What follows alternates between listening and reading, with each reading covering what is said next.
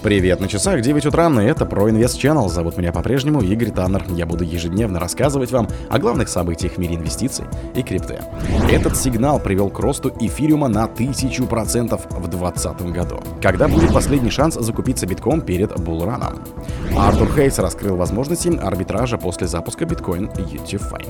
Filecoin Foundation исследует пространство для децентрализованной системы хранения данных.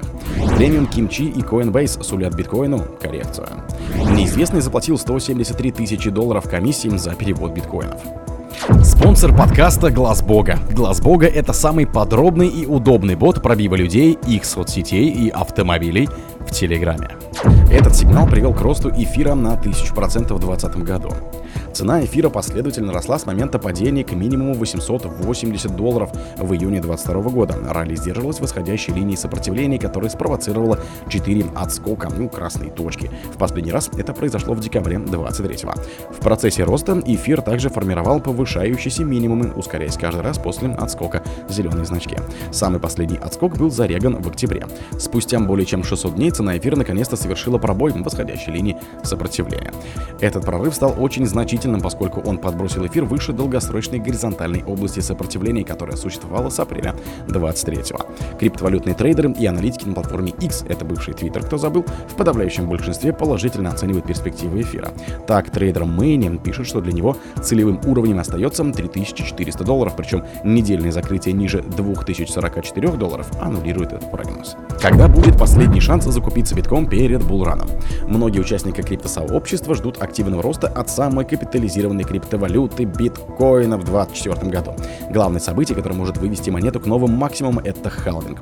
Редакция NBL Crypto решила выяснить, есть ли у инвесторов шанс поймать биткоин по привлекательному курсу до снижения скорости майнинга в два раза. Эмиссия биткоина ограничена. Всего будет добыто 21 миллион биткоинов. И примерно раз в 4 года, это каждые 210 тысяч добытых блоков сети биткам, скорость высвобождения криптовалюты из сети снижается в два раза. Событие называют халвингом. С его приходом уровень выплат майнерам участникам участникам криптосообщества, которые добывают майнит биткоин, снижается в половину. Картина получается следующая. Популярность биткоина растет, а предложение биткоина на рынке сокращается. Рост спроса при сокращении предложений толкает курс крипты вверх. Проще всего продемонстрировать влияние халвингов на биткоин при помощи радужного графика битка. Многие участники криптосообщества считают, что запуск спотовых биткоин ETF в США может усилить эффект халвинга.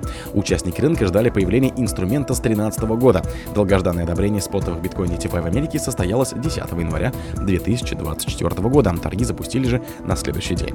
Спотовый биткоин ETF упрощают инвестиции в крипту. С их помощью инвесторы могут зарабатывать на движениях курса биткоина, не покупая монеты прямо напрямую. Артур Хейс раскрыл возможности арбитража после запуска биткоина ETFI. Одобрение в США биткоин ETFI создало предпосылки для использования целого ряда стратегий на стыке криптовалютного рынка и TradeFi. На это обратил внимание экс-SEO BitMEX Артур Хейс. Возможности возникнут в следующих областях. Процесс создания и погашения ETFI, арбитраж на спотовой бирже с анализом временных рядов, производные инструменты ETFI вроде опционов с листингом на биржах, влияние сделок по финансированию торгуемых на бирже фондов. Подробности каждой стратегии эксперт раскрыл в своем блоге. Хейс предположил, что одобрение продукта стало возможным ввиду перспектив сохранения режима высокой инфляции в обозримом будущем.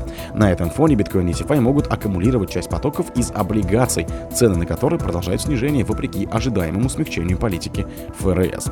В качестве объяснения последнего эксперт сослался на вызванные крахом Pax American войнами и провоцируемым ими рост цены. Filecoin Foundation исследует пространство для децентрализованной системы хранения данных.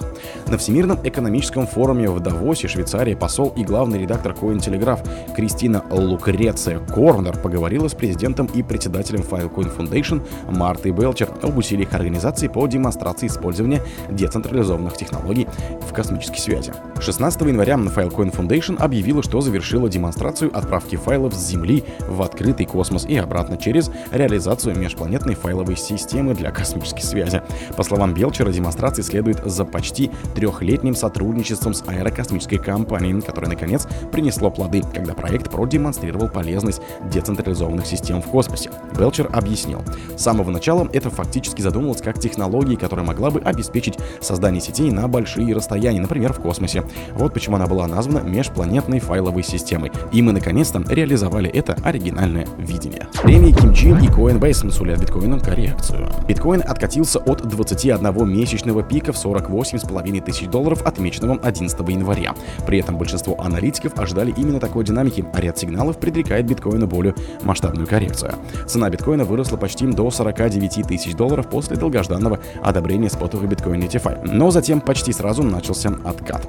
Это не стало сюрпризом для многих аналитиков. Кроме того, такие индикаторы, как корейская премия Кимчи и отрицательная премия Coinbase также предполагают, что цена битка может столкнуться с существенной коррекцией. Когда биткоин на отдельных площадках начинает торговаться выше или ниже мировых спотовых цен, обычно это является сигналом о каком-то возможном сбое.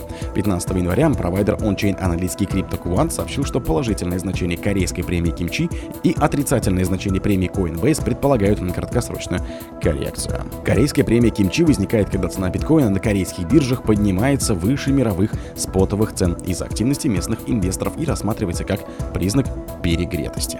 Неизвестный заплатил 173 тысячи долларов комиссии за перевод биткоинов.